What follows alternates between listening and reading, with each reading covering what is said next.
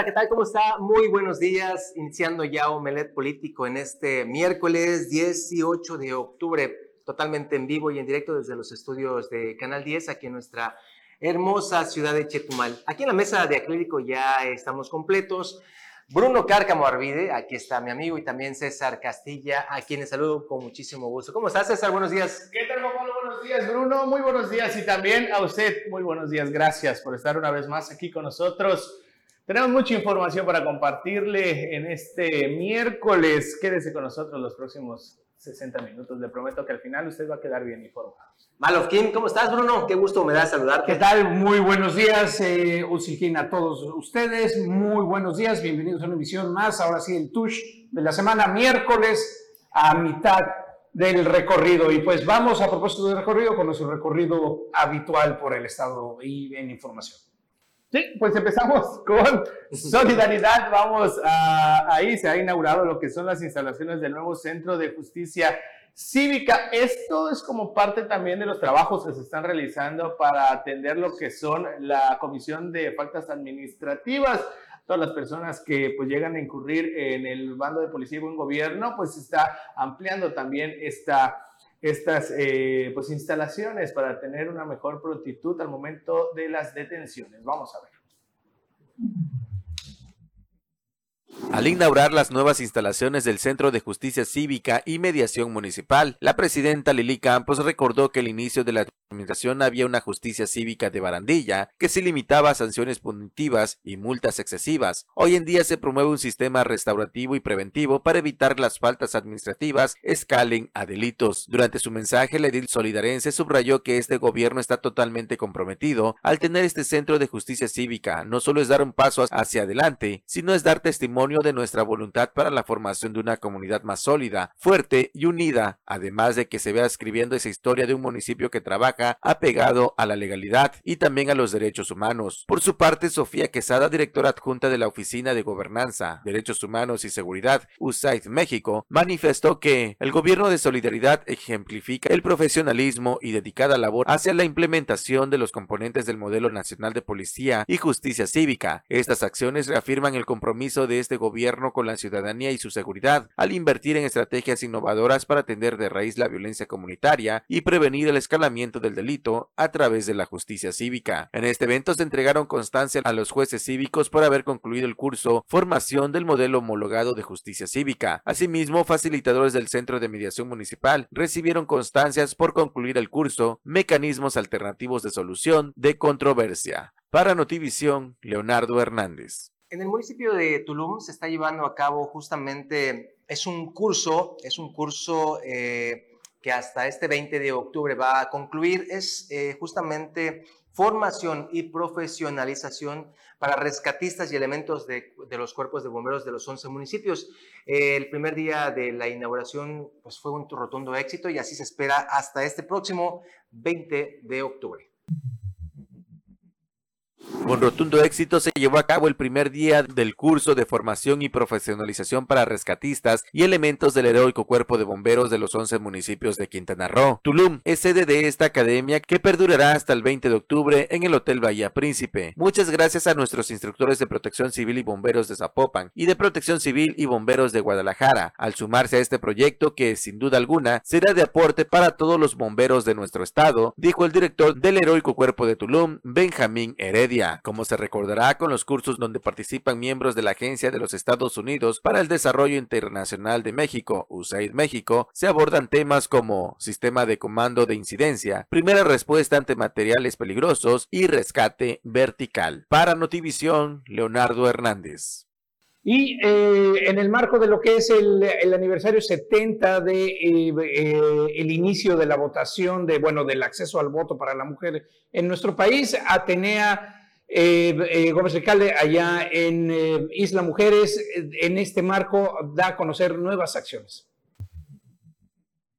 La presidenta municipal de Isla Mujeres, Atenea Gómez Recalde, acompañó a la gobernadora de Quintana Roo, Mara Lezama, en la conmemoración de los 70 años del voto de las mujeres en México en el evento titulado Del sufragio a la paridad, organizado por el Instituto Nacional de las Mujeres en Mujeres en el Complejo Cultural de los Pinos en la Ciudad de México. Atenea Gómez Recalde reconoció la labor de la gobernadora de Quintana Roo, Mara Lezama, quien ha impulsado políticas públicas orientadas hacia la justicia social, la promoción de la igualdad de género y el empoderamiento de las mujeres, donde se trabaja 24/7 para garantizar la autonomía económica y la erradicación de la violencia de género. La alcaldesa destacó que Quintana Roo es el estado con mayor representación de mujeres en cargos públicos, donde el 64% de las diputaciones locales son ocupadas por mujeres, mientras que 7 de 11 municipios son gobernados por una mujer. Este logro es resultado de la suma de esfuerzos por promover la participación activa de las mujeres en la vida pública, tal y como lo impulsa la gobernadora Mara Lezama. Atenea Gómez expresó su compromiso de continuar trabajando en estrecha colaboración con el gobierno federal y el estatal para la construcción de una sociedad más justa y equitativa, donde las mujeres desempeñen un papel fundamental en la toma de decisiones y la creación de un futuro mejor, siguiendo la visión del nuevo Acuerdo por el Bienestar y Desarrollo de Quintana Roo, impulsado por la primera mujer gobernadora de la entidad, Mara Lezama. Para Notivisión, Leonardo Hernández. Regresamos hasta el municipio de Solidaridad, donde ahí también se está atendiendo y se aprobó un acuerdo en favor de los intereses de los trabajadores, esto durante una sesión de cabildo. Durante la vigésima sexta sesión ordinaria de Cabildo presidida por Ledir Lili Campos, se aprobó otorgar poder especial a favor de Javier Calópez para representación del ayuntamiento en materia laboral y de amparo para garantizar la defensa de los derechos e intereses de las y los trabajadores. En la sesión se otorgaron poderes limitados a favor del licenciado Javier Calópez para atender asuntos de las y los trabajadores del sindicato con número de registro 30, con el fin de respetar los derechos. Dicho poder tendrá una vigencia máxima hasta el 29 de septiembre del año 2024. Es importante mencionar que el poder otorgado no limita ni perjudica de forma alguna las facultades de representación del síndico municipal Adrián Pérez Vera. Para Notivisión, Leonardo Hernández. Y Tulum ha sido nominado como uno de los mejores destinos de playa, expresamente eh, el destino líder de playa del mundo en los World Travel Awards. Esto eh, está la votación en línea y eh, se perfila para ser la primera vez que lo gane este importante distintivo. Ya lo ha ganado cinco veces en América y, eh, y el Caribe, pero esta vez sería a nivel mundial. Por primera vez, el municipio de Tulum consiguió la nominación de los World Travel Awards este 2023, refrendando su liderazgo turístico mundial tras considerarse como los premios Oscar del sector turístico. Sobre el particular, el director general de Turismo y Economía del Ayuntamiento, Jorge Mario Molina Pérez, celebró que el noveno municipio sea nominado en los Óscares de la industria de viajes y el turismo como destino líder de playa del mundo, y ya no nada más de México y Centroamérica, donde ha ganado en cinco ocasiones diferentes. Explicó que esta nominación pone a Tulum en los ojos del mundo, que podrá ser partícipe para el proceso de votación disponible en la página www.worldtravelawards.com hasta el 17 de noviembre. Destacó que el impulso y respaldo del presidente Diego Castañón Trejo están transformando la imagen del destino, reimaginando su prestigio en el turismo moderno. Hoy nuestra gente podrá votar por Tulum. Son estos los reconocimientos a los mejores destinos en sus distintas categorías reconocidos a nivel mundial, como el máximo sello de calidad. A votar se ha dicho, finalizó. Para Notivisión, Leonardo Hernández. Y fíjense, este tema de la violencia política en razón de género, pues es un tema que se tocó justamente en este conversatorio por el 70 aniversario del voto de la mujer aquí en México. Este conversatorio fue llevado a cabo en el Congreso y allá, eh, pues, diversas eh, personalidades, mujeres, evidentemente, eh, estoy hablando de la presidenta municipal de Felipe Carrillo Puerto, también la de Otompe Blanco, la propia magistrada electoral del TECRO, Claudia Carrillo Gasca, y la diputada federal Anaí González Hernández, pues expusieron justamente algunos temas personales y de la vida pública, en la administración pública evidentemente, donde han pasado diversos temas de violencia personal y también violencia política en razón de género. La alcaldesa de Otompe Blanco señaló que ese es un tema que muchas veces, muchas veces, César, Bruno, amigos que nos están viendo, las mujeres no denuncian. De hecho, hicieron un ejercicio muy sencillo ahí entre, entre los 250, 300 personas que estaban eh, observando y escuchando este conversatorio y señalaban, a ver, ¿quién de ustedes, mujeres, ha sufrido violencia en algún momento de su vida. Todas. Y casi, casi todas levantaron la mano e hicieron otra pregunta. De todas ustedes, ¿quién ha denunciado? Ninguno.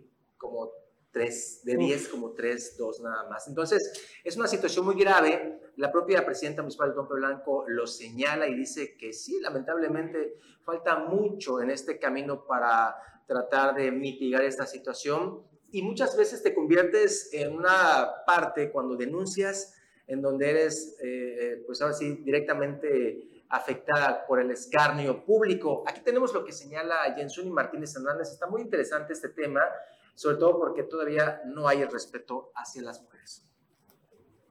Es un tema de concientización que todavía va a costar trabajo poder avanzar como sociedad. Y precisamente el tema es de que ahí están las leyes, quién las utiliza, quién quiere demandar, quién quiere pararse. Y pues mi caso muy personal, este, pues ahora lo podemos ver aún así, que me atreví, que alcé la voz, todavía pareciese que eh, se lucha en contra de mí, este, todavía se hacen actuaciones contra mí, contra precisamente esta defensa de, las mujeres cuando alzamos la voz.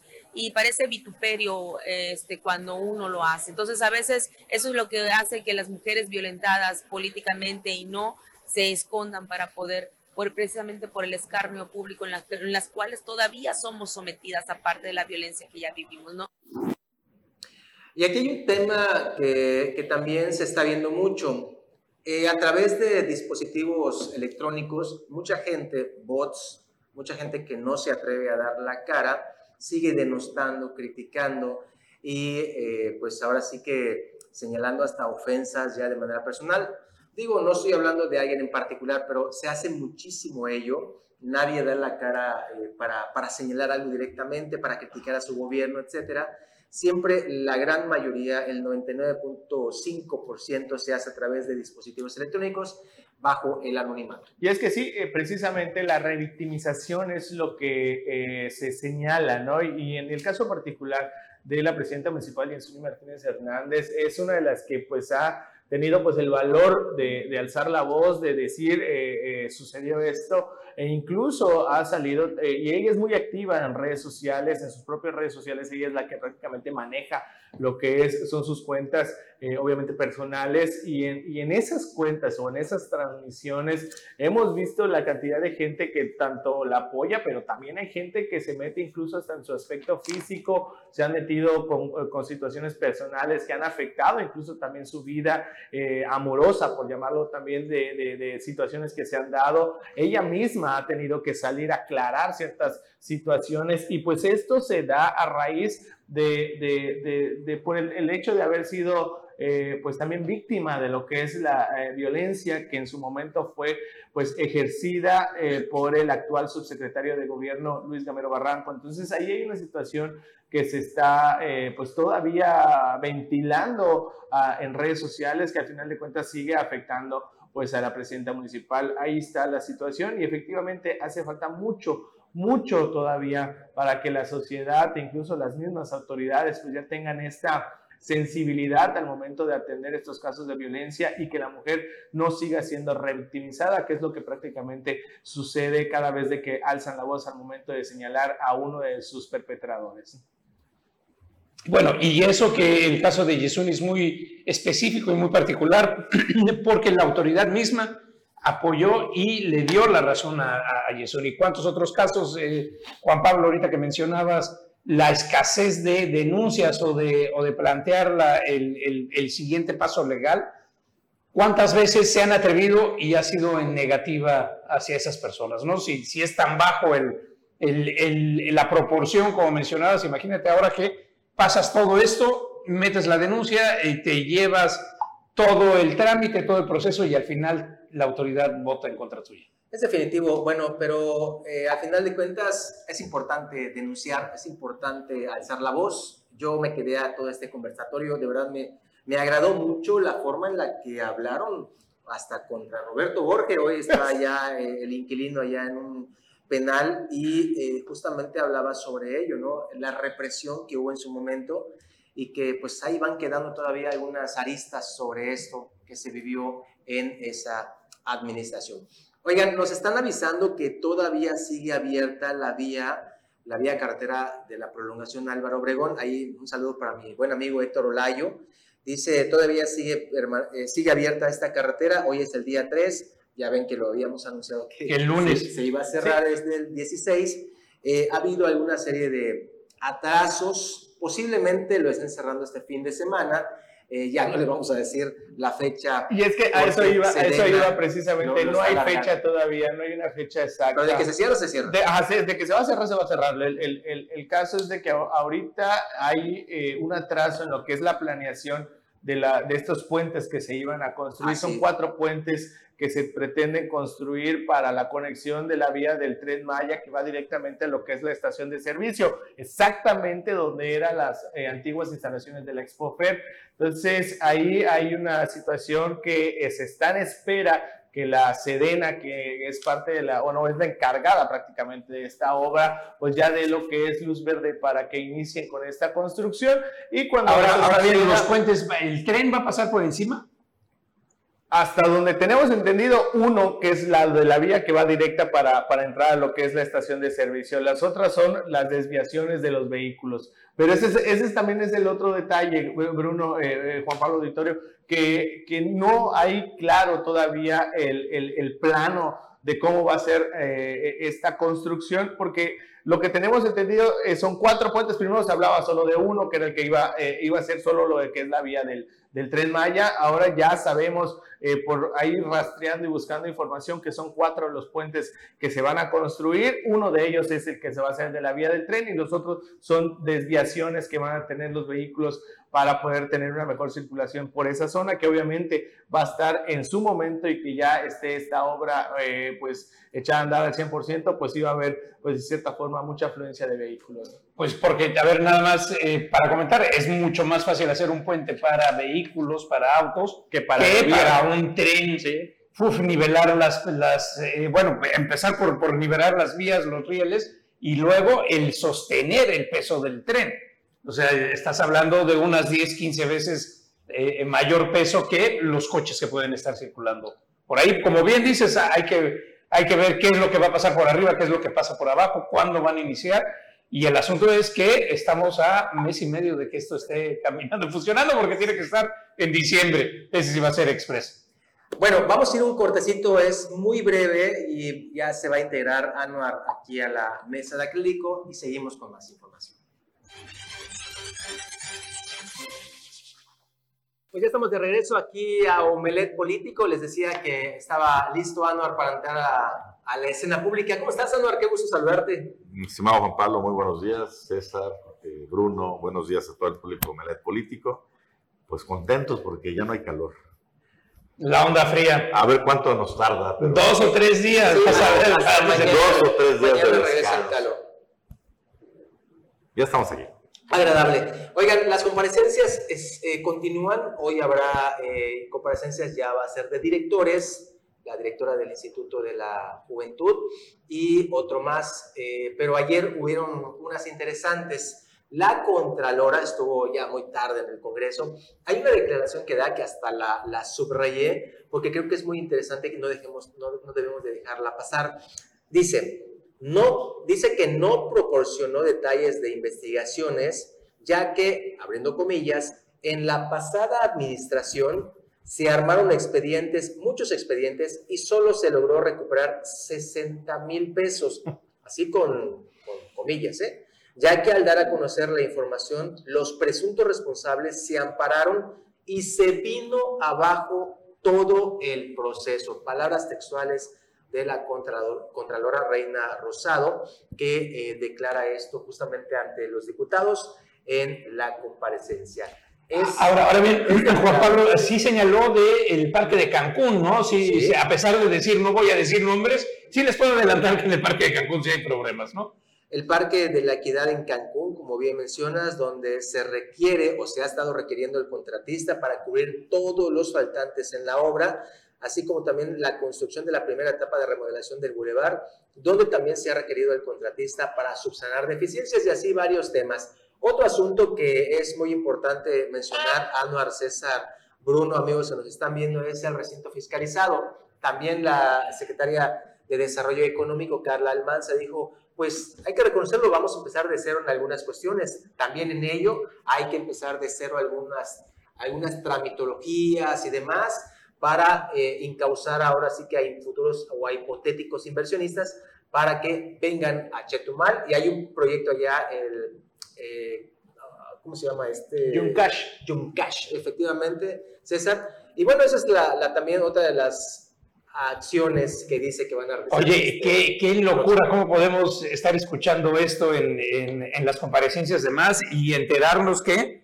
borrón y cuenta nueva. O sea, el megaproyecto, ¿cuánto se gastó? Anuar, tuviste eh, la desaparición de fideicomiso, el dinero, y entonces todo el mundo dice, bueno, ¿saben qué? Nos equivocamos desde el principio, hace tres años, estaba mal planteado, no debió haber sido así, así que vamos a borrar todo, vamos a ponerlo de nuevo sobre el escritorio, pero el problema es que te pones a planear cuando, cuando ya tienes finalizado, invertido, terminado, construido esto y de ahí a ver qué, cómo se ajusta y qué puede ser. A ver cómo lo arreglas. Lo peor del caso, Bruno y compañeros de la mesa de acrílico, es que, ¿y dónde quedan las responsabilidades administrativas de los que la regaron? Por ejemplo, este proyecto fue terquedad, no hay otra manera de llamarlo, de Rosalena Lozano Vázquez, que lo impulsó, lo manejó, lo llevó. Hasta el último día dijo que iba a ser una fregonería y pues ahí estamos viendo, la fregonería no sirvió para nada y va a ser borrada y empezar de cero. Y Roselena, bien fresca, ¿no? ¿Dónde está el llamado a cuentas, el decir, oye, hiciste esto? Ahora, pues ponle que no haya bote como muchos que les gusta la sangre, pero una inhabilitación para que ahí está. en lo que queda de... Ahora, como toda secretaría, tiene que haber un director de planeación y un subsecretario. O, subsecretario, o sea, hay también pues, dos o tres cargos abajo de ella que debieron haber levantado la mano y haber dicho, esto es un imposible, esto es un elefante, esto no es ni el elefante blanco, no podemos ni pintar el Es el papá de los elefantes blancos. Más de 140 millones de pesos con bombo y platillo se anunciaron por esta que ven en pantalla. Disculpe si le Se enojaba, ¿eh? Se enojaba. se enojaba cuando se le Disculpe si le abandonamos el desayuno al, al ver ahí la cara de Rosalena pero, pues lo que es cierto, César, es que la señora se ha vuelto una próspera empresaria hotelera. Bueno, mientras, mientras dure el poder, ahorita vamos a ver, porque también es ampliamente reconocida por quebrar empresas. Así es. Aún las suyas. Pues si son las suyas, las No, bueno, sus hoteles, digo. Pues bueno, vamos a ver. Ahora digo, es más fácil cuando tienes un ingreso así, un flujo de recursos, que ay, hace falta esto para el hotelito, mandas a los trabajadores, píntenlo ahí, a cuando ya tienes como empresario que absorber tus propios costos. Claro, y que no te los puede pagar alguien, no te rescata. Oye, y también en esa misma está, bueno, parecido está el problema de la central de Abasto, ¿no? Por, por, mismo. Por, un... la, la, fantasmagórica central. No, y además ahorita está cruzando una de las vías del tren Maya, entonces todo va para atrás porque ya no se puede usar el, el polígono, el área destinada, porque ahí cruza el tren ahora. Es que son muchas cuestiones, Bruno. También salió a relucir el tema de las fuentes danzantes o danzarinas. Otro. Que, que, se puso 22 en la millones de 22 millones de pesos ahí. Creo que las prendieron cinco veces. Nada más. O sea que cada vez nos costó cuatro millones. Cuatro millones de pesos. Y no están, no están colocadas en la mesa. El espectáculo no, más caro del La quitaron, están. Más llamativo que el eclipse, hombre, haber nacido a ver.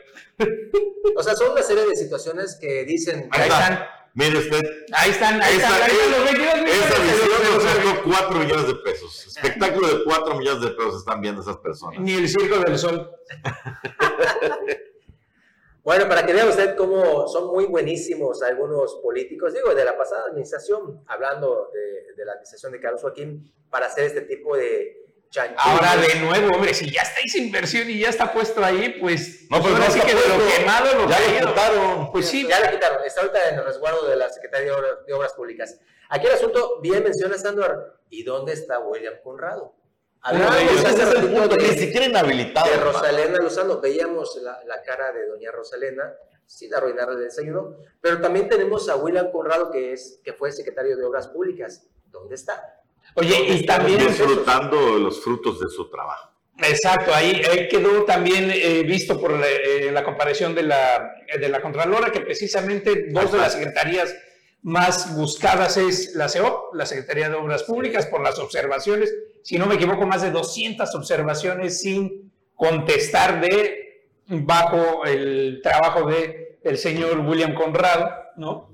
y la de desarrollo económico. O sea, curiosamente las dos que tienen el mayor problema y las obras tienen que empezar de cero son las que tienen mayores observaciones sin resolverse y subsanar. Pues claro, claro, va de la mano. También Irazú Sarabia May, ahí sí le voy a, le voy a dar una, una buena nota a mis amigos que viven en Raudales, Laguna Guerrero la Península. Ayer Irazú Sarabia... Pablo, mira, cómo, mira cómo lo goza. Ya va a tener su... Ayer no, pues ya dio la, la, la nota de que Invención el, histórica. el gobierno de Mara Lezama, después que los gobiernos de Carlos Joaquín, Joaquín Hendrix, y Félix y Roberto Borge nunca invirtieron en la carretera de acceso a estas comunidades rurales. Este, pues ahora sí el gobierno de Mara Lezama va a invertir una lana para dejar rehabilitada la vía de acceso hacia esta zona. De verdad, fue una cuestión que los habitantes de, de, de esta zona, pues... Me incluyo en Y ello. ya va a llegar la gente a tu hotel que tiene ahí de Airbnb, más fácil, ¿no? No, no se van a quejar Es- por la esta es la vía, ya la van a dejar así al tiro. Qué bueno que, que de verdad se va a dar esta inversión. Oye, y no, eh, ahí, por ahí está la casa que ibas a inaugurar, donde nos ibas a invitar. Más, a- más adelante, está en el área de... de Llevamos ¿Tienes los caballos? cinco años esperando la inauguración Está en de, el área de la de laguna, esa no bella propiedad. Y todavía existe el video por ahí. Pablo dijo, dijo la promesa así. Sí, En ¿no? Cuando la hagamos a inaugurar con una fiesta, seguimos esperando cinco años. Imagínese usted, como buen político, así les aprende. Vámonos a un corte, regresamos rapidito. Ya estamos de regreso, tenemos muchas entrevistas y demás. Eh, en el caso de José Esquivel Vargas, allá en Felipe Carrillo Puerto, pues continúa esta historia. Ya dos años de esta eh, puesta de denuncias ante la Fiscalía de Justicia y la Fiscalía Anticorrupción, son 13 carpetas de investigación. Ocho, ocho carpetas de, de investigación. Por perdón. 113, 113 millones millones, de pesos. de, pesos. Desaparecieron. El, el mago Jack Mesh lo desapareció. Eh, María Hernández, estuvimos platicando con ella y dice, no, vamos a ir tras este recurso, tiene que devolverlo, tiene que haber un proceso resarcitorio y si no, pues va botellón para Jack. Tenemos una declaración con la presidenta municipal, vamos a escucharla. Antes de que finalice el año, deben de dar el resultado de la auditoría estatal y federal sobre el 2021, las observaciones, este, pero de todos modos, pues vamos a hacer la presión necesaria. Eso no es una cacería de brujas.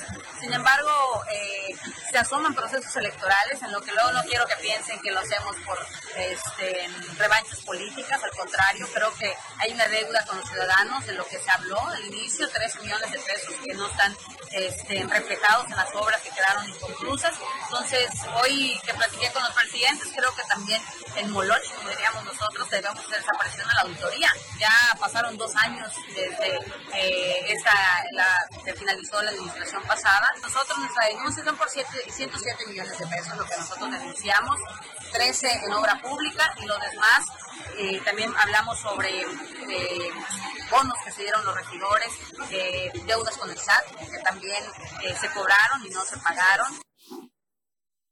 Bueno, aquí está bien interesante el tema porque la guerra está desatada entre estos dos personajes políticos de Felipe Carrillo Puerto, el exalcalde plagado de escándalos en su administración, José Esquivel Vargas Chacmech y ahora la alcaldesa María Hernández Solís, eh, muy joven, que la quiso chamaquear incluso el alcalde y que pues ha mantenido un interesante control político en la zona, además de que se dirige a pie firme a la reelección, no hay rival en, en Felipe Carrillo, Carrillo ¿no? Puerto y ayer la vimos con la gobernadora Mara Lezama junto con eh.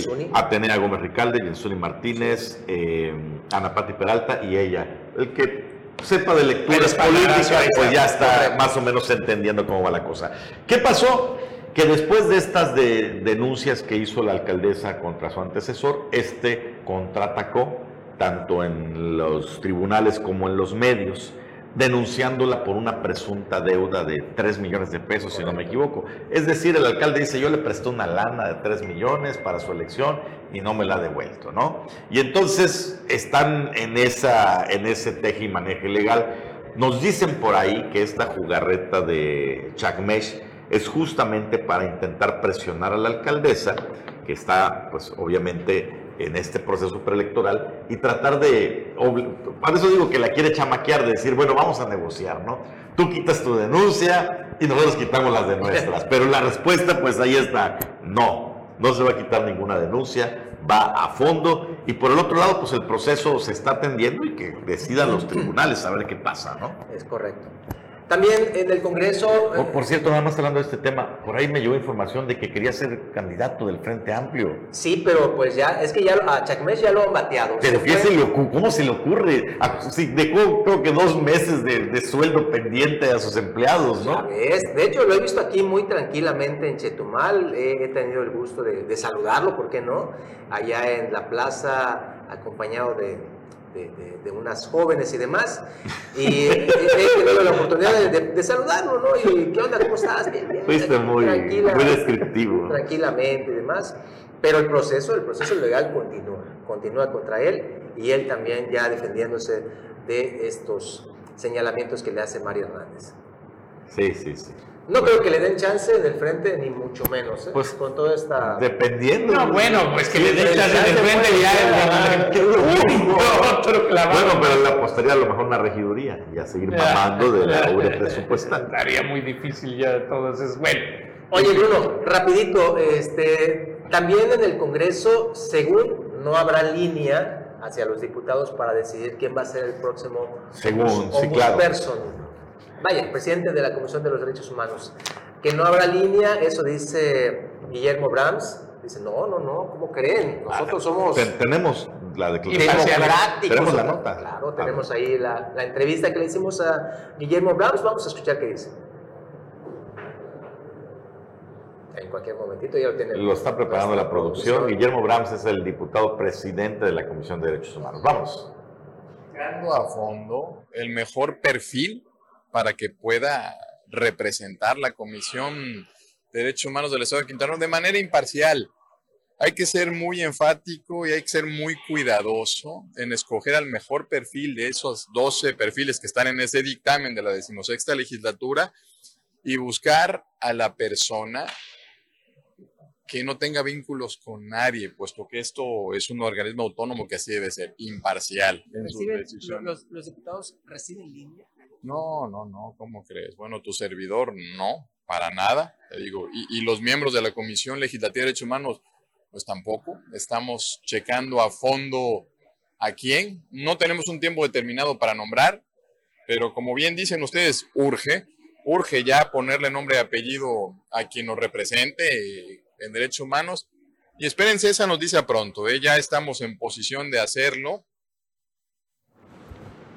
Y después el hada madrina convirtió a Cenicienta en una princesa y los ratones en caballo. Claro. Es lo que le faltó, ¿no? Sí, sí. O sea, dicen, no, no hasta, hasta se ofenden que le decimos, oye, y no va a haber línea allá de algún lado. No existe. Del cielo esplendoroso. No, ¿cómo crees? No, no, nosotros los Eso no pasa. Somos... Yo solo, solo le hago una pregunta. Este, dijo, si, si escuché bien, dijo dentro de los 12 que están en la lista, vamos a elegir al que no tenga vínculos políticos. Todos. Dígame cuál. Y, y además. Dígame, todos tienen. Además, podemos ir uno por uno si usted ah, no. quiere. Además, recordemos que este es un. Los 12 eh, perfiles lo tenía la decimosexta legislatura.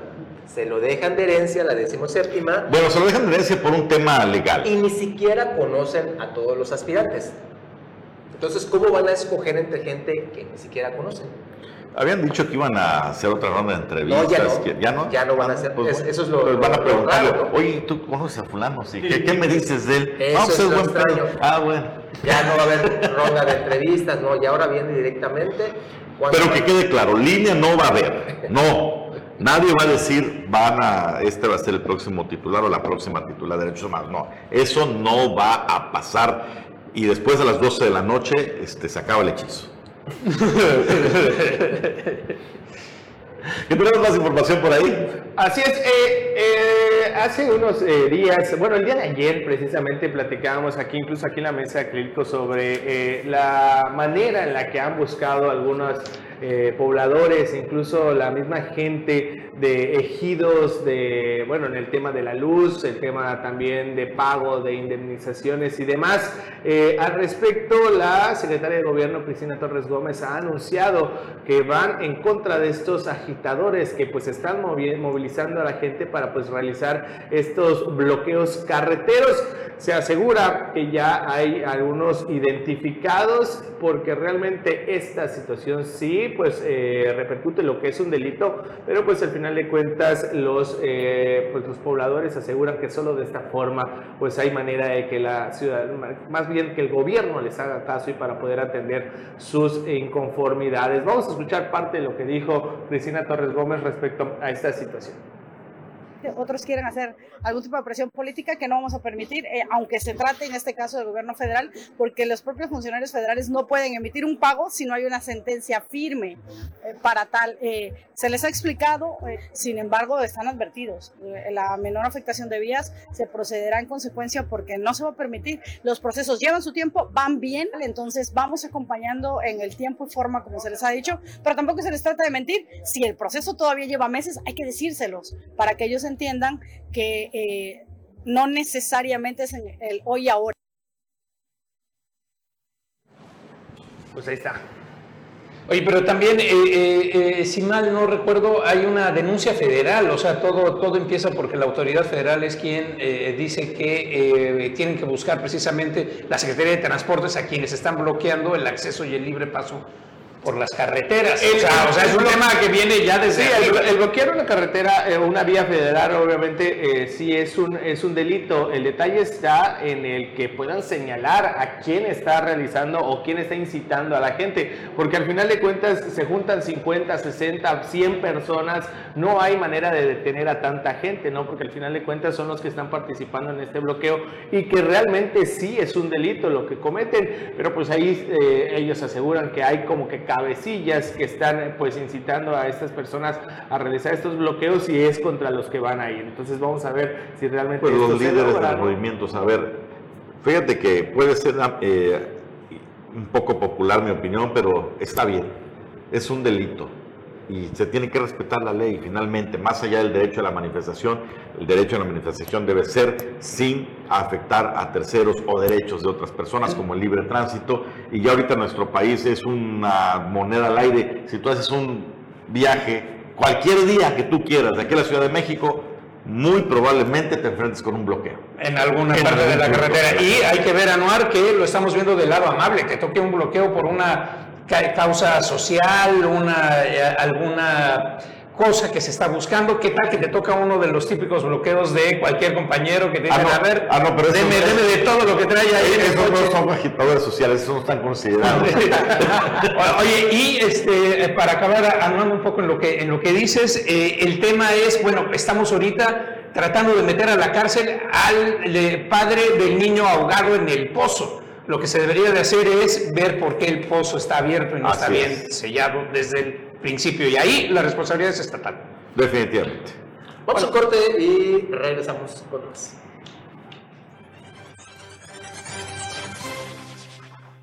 Y en la recta final de Omelet Político, ya estamos enlazados con Carlos Pérez Zafra, que aunque usted no lo ve aquí físicamente, siempre está presente buscando información a lo largo y ancho de Quintana Roo. Carlos, muy buenos días. Hola, ¿qué tal? Muy buenos días. Saludos a, todos los que están ahí en la mesa de acrílico. Fíjate que hablamos mucho de que los políticos estiran la liga al final para poder pues, encarecerse. O sea, el amor político cuesta más cuando te pones difícil, como que aprietas tu tu, tu pantalón, tu, bueno, tu camisa, sí, se entiende, se entiende. ¿No? ¿Ah? Se entiende, se entiende perfectamente, ¿no? Te pones así difícil. Cuando te pones así difícil, ¿no? Ah, entonces, no, todo está fácil. Y eso también sucede aquí en, en Quintana Roo y en varios lugares. Y ve lo que pasó con el gobernador de, de Jalisco. Agarró y aparentó con todos los boxers y dijo que no, ruptura a punto de la ruptura con Dante Delegado, y Dante Delegado, pues cómo va a negociar en lugar de con 20 personas, vaya nada más con dos a negociar con el, seguir negociando con el presidente de la República. Entonces, logra don Enrique Alfaro, gobernador de Jalisco, la reconciliación, o la reconciliación con Dante Delgado rumbo a las elecciones del 2024. Y esto es porque, acuérdate que en Jalisco cambian al, gobernador y desde un principio quería él imponer al candidato, Dante, Dante Delgado quería poner al candidato, dijo el gobernador, ni más, yo lo quiero. El caso es que entre la jurada está Clemente Castaneda y él podría ser el candidato. Sí, y hablando también de, ese, de esos temas, Carlos, de cómo estiran la liga pero no la rompen muchos políticos.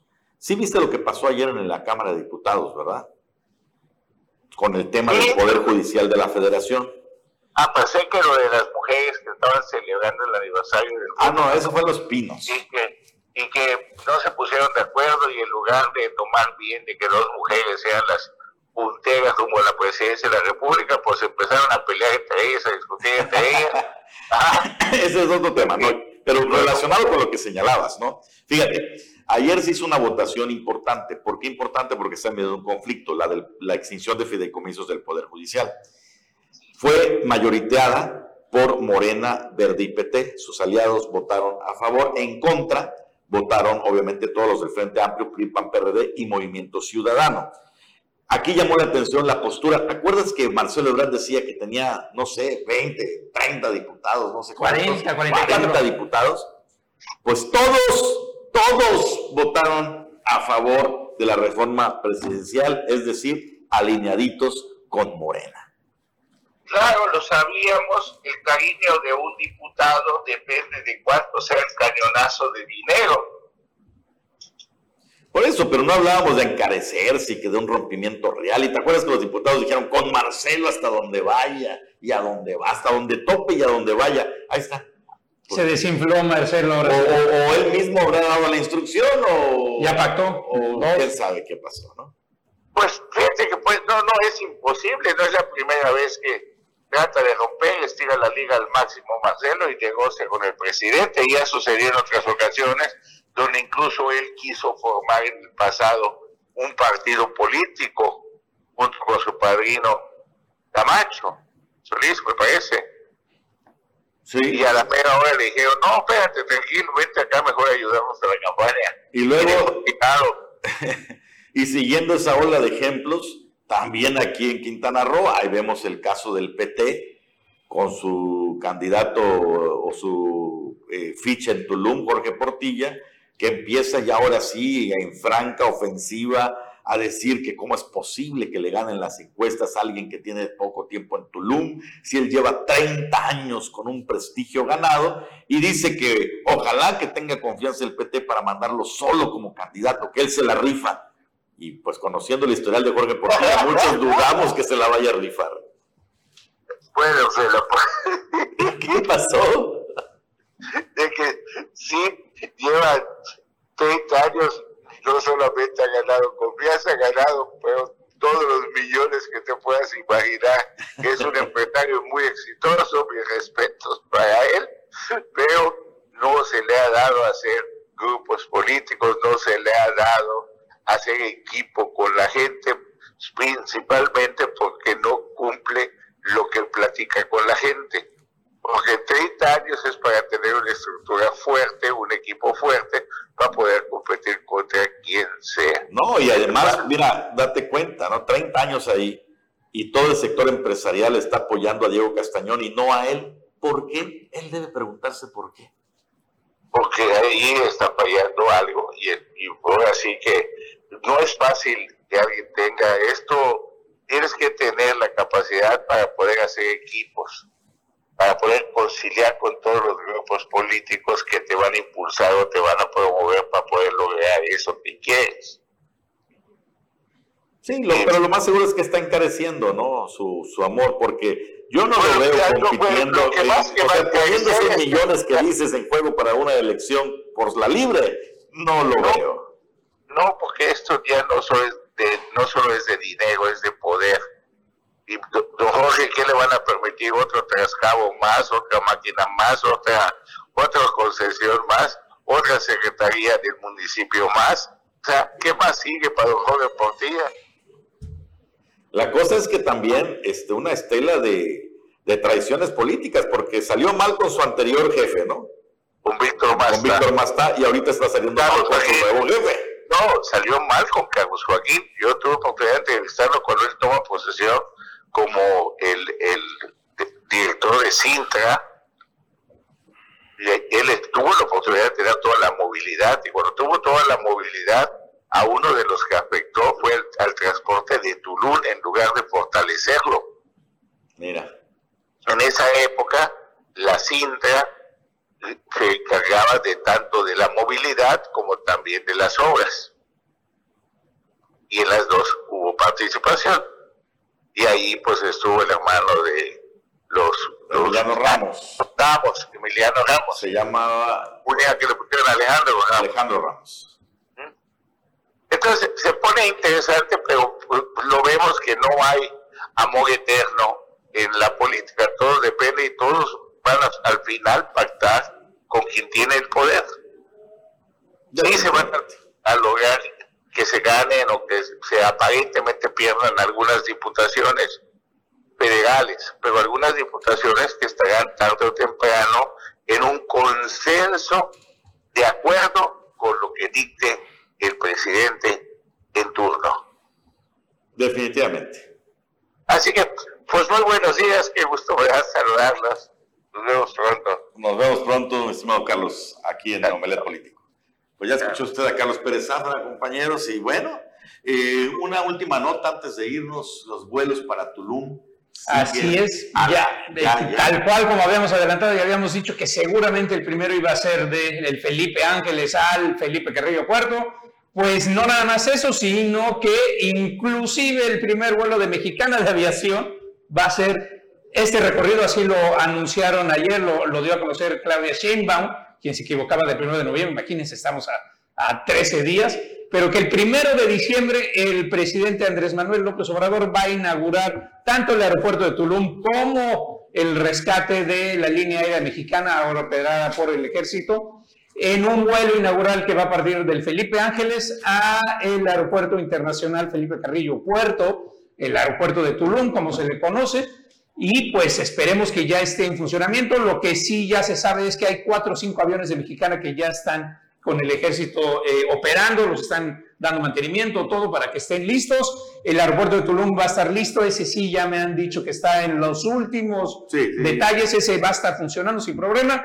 Lo interesante sería si el presidente no quiere además, oigan, pues ya que llegué aquí en el aeropuerto, súbanme al tren Maya y quiero llegar a Cancún, Chetumal, Sí. y a ver si está terminado ese otro, porque ya A ver si- deberíamos estar. A ver si está listo. Y también eh, Delta Airlines ya anunció su primer vuelo a Tulum, el primer vuelo Es que, internacional. ese, es que ese aeropuerto va a ser rentable desde el momento cero. Creo que va a ser Atlanta-Tulum, el primer vuelo ya confirmado. Por cierto, Mexicana tiene entre sus destinos a Chetumal. Ya los va a tener. ahí en la página aparece Chetumal. Pues estaría, estaría increíble hacer el enlace Tulum DF Chetumal. Nada más haces la escala vía DF para llegar a Tulum. Sí, sí, definitivamente. Nos vamos. Compañeros, Nos gracias. vamos. Gracias por, eh, y a usted también gracias por sintonizar Omelet Político. No se pierda mañana, aquí estaremos a la misma hora en el canal 10. Hasta mañana.